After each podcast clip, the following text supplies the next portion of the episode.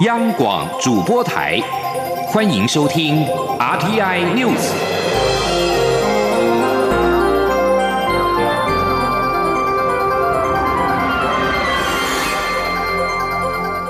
各位好，欢迎收听这节央广主播台提供给您的 RTI News，我是陈子华。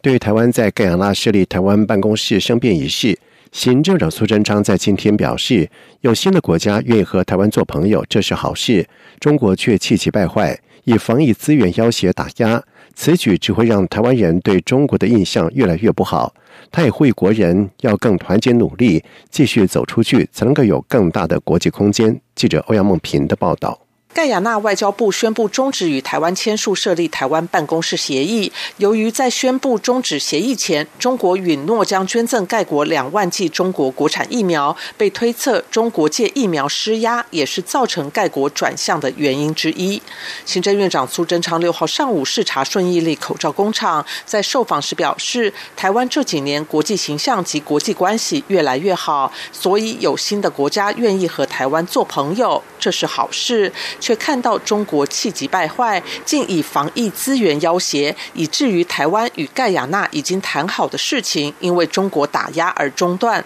非常遗憾。他指出，这可以看出中国身为一个大国却没有大气，此举也无异于改善两岸关系。他说：“中国用这样的手段，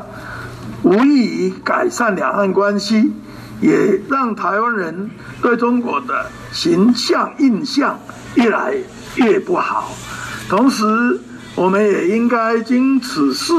而更觉醒，对中国不必存有幻想。苏贞昌呼吁国人更团结努力，才会更有利，并以台湾的成绩、善良以及愿意与世界做朋友的心情，继续走出去，与全世界交朋友，让台湾有更大的国际空间。中央广播电台记者欧阳梦平采访报道。高雄市议员黄杰的罢免案在今天进行投票，最后未能过关。黄杰在晚上出面感谢选区凤山乡亲的支持，以及蔡英文总统和多位立委议员的力挺，并且承诺在未来会更加努力，不让凤山的乡亲失望。他并且表示，凤山人以行动止住了仇恨，他希望报复性罢免不要再蔓延。记者欧阳梦平的报道。高雄市议员黄杰罢免案结果六号出炉，不同意票数为六万五千三百九十一票，占百分之五十四点二；同意罢免票数五万五千两百六十一票，占百分之四十五点八。罢免案不通过。黄杰晚间六点，在民进党立委许志杰、赵天麟、无党籍立委林长佐以及多名议员陪同下召开记者会，情绪相当激动，一度落泪，感谢凤山乡亲，让他未来两年能够继续服务。黄杰对于这一个多月来，在全国忙着防疫，又将迎接过年的情况下，造成凤山的纷扰致歉，并承诺未来会更加努力，不让凤山的乡亲失望。黄杰也特地感谢蔡英文总。总统、高雄市长陈其迈的支持，以及民进党立委许志杰、赵天麟及无党籍立委林长佐等人的全力支援。黄杰并指出，凤山人用行动止住了仇恨与报复性罢免，不让仇恨的氛围蔓延。他也特地为同样面临罢免的民进党籍高雄冈山区议员高敏玲加油。他说：“虽然凤山守住了，但是有一些地方是。”很艰困的，所以在这边也要特别跟现场的高敏玲议员加油，希望大家接下来一定在敏玲议员的选区，大家也要用行动来给他支持，我们不会让这个仇恨继续的蔓延下去。凤山守住了，高山也要守住。至于罢捷发起人王明正，则在结果确定后向支持者致歉，表示自己的努力不够。但王明正也表示，蔡英文总统以总统之尊带领民进党全党立委及议员，不知撒下多少资源对抗他们这些小虾米。他们虽然在票数上输了，但精神上没有输。他会将这次罢免的经验传承到各地，继续反来猪罢来伟。中央广播电台记者欧阳梦平采访报道。而高雄市议会第三届第九选区议员黄杰罢免案在今天举行投票。根据高雄市选举委员会开票的统计结果，有效罢免票数当中不。同意罢免票数多于同意罢免票数，该罢免案投票结果为否决。而中选会也将在九号举行委员会议审查投票的结果，并依法公告。同时，中选会表示，依照《公职人员选举罢免法》第九十二条第二项的规定，罢免案否决者在该被罢免人的任期内不得再对其提出罢免。而高雄市议员黄杰罢免投票在今天傍晚揭晓。罢免案并没有通过，对此，民进党发言人严若芳表示，反对罢免的票数既然远胜于支持罢免方，达到大约一万票，显示台湾人民对于国民党发动这种不具正当性的报复式罢免极为反感，也证明国民党的政治操作反而激出了选民用投票反制。而国民党在傍晚则是表示，尊重高雄选区凤山选民的选择。而虽然未能淘汰不顾人民食安、支持来猪进口的民意代表，但是小市民已经充分表达了不满的意志。中央流行疫情指挥中心在今天公布了国内新增一例境外移入武汉肺炎 （COVID-19） 的确定病例，按九二五是从美国入境。指挥中心统计，截止到目前，国内累计有九百二十四例的确诊，分别为八百零九例境外移入、七十六例本土病例、三十六例的敦睦舰队、两例航空器感染以及一例不明。另外一例，也就是按五三零移除为公号。确诊个案当中有九人死亡，八百四十三人解除隔离，七十二人住院隔离当中。而外传卫福部立桃园医院群聚感染事件当中，有医护人员收到验血通知。中流行疫情指挥中心也证实，这是原先就规划好的布桃专案第二阶段的血清裁剪，将裁剪一千七百五十九人，结果预计在农历春节假期尾声出炉，并对外说明。记者谢佳欣的报道。中央流行疫情指挥中心六号举行记者会，说明国内最新的武汉肺炎 （COVID-19） 疫情进展。指挥中心指出，布桃专案在环境裁剪上，包括医疗大楼、综合大楼等裁剪都已完成，检体全为阴性；而在人员核酸检验 （PCR） 方面，院本部应采两千一百三十六人，只剩一人没有裁剪。不过，这名未裁剪者已于一月十号出境，可能就不会回来了。已裁剪者里面有三人还在检测当中，其余皆呈阴性。至于分院的三百三十四人，则全部裁剪完毕，且全为阴性。外传桃园医院有医护及相关人员收到裁剪通知，七号、八号需至医院抽血做抗体检验。指挥中心则表示，血清裁剪分为两阶段，第一阶段已裁剪六百八十二人，其中一人因血清试剂有微弱的讯号，需再做厘清，其余皆为阴性。而第二阶段将于七号展开。指挥官卫福部长陈时中说：“第二个阶段哈，一直在采哈，大概二月七号明天哈，就会陆陆续续开始哈，那把。”第一阶段没有采二十四人，就列在第二阶段。那预计总共要采一千七百五十九人。指挥中心强调，两阶段血清裁剪是原先就如此规划，并非临时增加，只是本来预计农历年后才做第二阶段，但因 PCR 检测顺利、效率高，使得年前仍有空档，就早一点来做。若裁剪顺利，会在农历春节假期请同仁加班检验，结果预计在春节假期的尾声出炉，并向外界。报告指挥官陈时中指出，桃园医院群聚感染处理计划在各方配合顺畅下执行，都有一步步到位。现在情形可说是乐观。未来医院要恢复运作，得分阶段进行，不但要先确保环境干净、人员也没问题，还要思考后续的安全措施、人员分流等议题。中央广播电台记者谢嘉欣采访报道。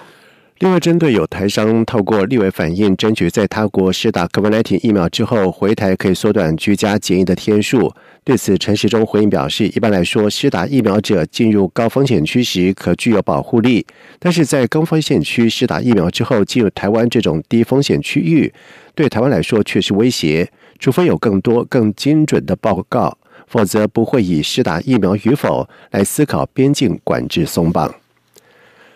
美国各地大学陆续关闭孔子学院。美国在台协会 AIT 台北办事处处长厉英杰呼吁，台湾应该挺身填补华语教学的缺口。教育部在今天表示，会研议进一步合作事宜。教育部表示，在去年十二月二号正式启动了台美教育倡议之后，双方未来将持续强化并且扩大现有华语以及英语的学习计划，推动教育机构之间的交流。教育部将会建立机制，与 AIT 相关部会定期的召开工作圈会议，研议进一步合作事宜。而因应海外的华语教学的需求，教育部推动优华语计划，补助台湾学校跟欧美大学合作，培育选送华语教学人员。而另外一方面，也鼓励海外的学生来台湾学习华语，同时协助台湾中小学推动英语教学，落实双语教育政策。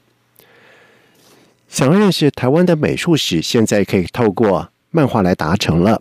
国立台湾美术馆在近日策划出了原创漫画《百年来漫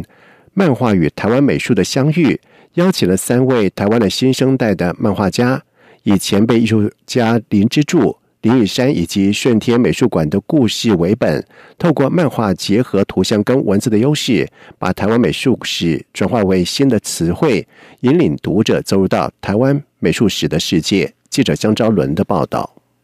国美馆主导策划出版的《百年烂漫漫画与台湾美术的相遇》，是受到文化部异域漫游出版行销计划经费支持，历经一年多的绘制，成果令人惊艳。全书共分三个篇章。第一篇《灵之助篇》通往异时空的天文台，漫画家武林俊二以穿越时空情节叙述美术系学生见证灵之助创作重要古物招凉之后，引发个人探索创作的向往。第二篇《林玉山篇》第三只眼睛，漫画家丫丫聚焦讲述修复师遇见林玉山画父亲肖像，在修复过程中追忆几个人的艺术启蒙，故事中并穿插修复知识与难得公开的国美馆修复室场景，充满戏剧氛围。第三篇《顺天美术馆篇》长眠中的还乡梦，漫画家陈小雅更以温暖的图画笔触改编许宏源博士努力不懈促使不贩售作品的李梅树为其夫妇绘制肖像画的画坛轶事。此家画更为日后捐赠藏品给美术馆的盛大美事写下前奏。国美馆强调，第一、第二篇章虽然是以虚构的漫画故事架构，但创作团队力求背景知识的正确性。在故事情节的编排上及史料考究工作上，也获得专家及艺术家家属支持与协助，让故事更有真实性。第三篇描绘顺天美术馆创办人许宏源夫妇与前辈艺术家李梅树之间的情谊，同样仰赖家人提供家族老照片与日常生活的叙述，让许宏源及李梅树跃然纸上。国美馆馆长梁永斐强调，透过漫画方式，可以让更多年轻一代更容易认识台湾美术史。其他本土重要艺术家未来也都有机会成为漫画中的主角。梁永斐说：“那因为漫画哈在时代的潮流中呢，很被这个年轻人啊或小朋友来接受，所以透过漫画的制作来重建艺术史哈，建构它感人的故事哈，对这个阅读者的对象啊，亲近这个我们本土的艺术家哈，这个能量会更大哈。”百年浪漫漫画与台湾美术的相遇，即日起上市，初期限量一千本。实体书可在国美馆、国家书店及五南书局购买。除了漫画单行本之外，国美馆也制作三部短片宣传动画，即日起在官方 YouTube 与 Facebook 上架，并与常年耕耘漫画的知名 CCC 创作集合作。即日起在 CCC 平台可免费收看全书漫画内文，希望吸引更多漫画爱好者加入认识台湾美术史的行列。另外，国美馆也计划将赠书给三位艺术家昔日就读的学校，让艺术教育向下扎根。也让学校师生知道，原来学校出了这么有名的艺术家。国美馆的儿童美术教育领航中心开幕后，也会以“百年浪漫漫画与台湾的美术相遇”为主题，带领儿童认识台湾艺术家的故事。中国电台记者周伦台北采访报道。缅甸在今天爆发了迄今最大规模的反政变示威，三千名的年轻示威群众是涌上了街头，谴责新的军事政权。而军方为了压制一发高涨的反对声浪，也切断了国内各地的网络。法新社报道说，多达有三千人聚集在仰光大学附近道路游行，许多人高举三尺声援在军方政变当中被逮捕的实质领袖翁山苏基。而根据在场的法新社表示，当局出动了大规模警力封锁临近的道路，而缅甸军方在一号发动政变，拘捕实职领导人翁山苏基以及多名的高官。法新社报道说，翁山苏基的。澳洲籍经济顾问杜内尔在今天告诉英国广播公司 BBC，他在军事政变之后被拘留，目前被软禁在一家旅馆当中。而法新社在今天稍早的时候，曾经多次尝试用电话联络杜内尔，但是都没有成功。以上新闻由陈子华编辑播报。这里是中央广播电台台湾之音。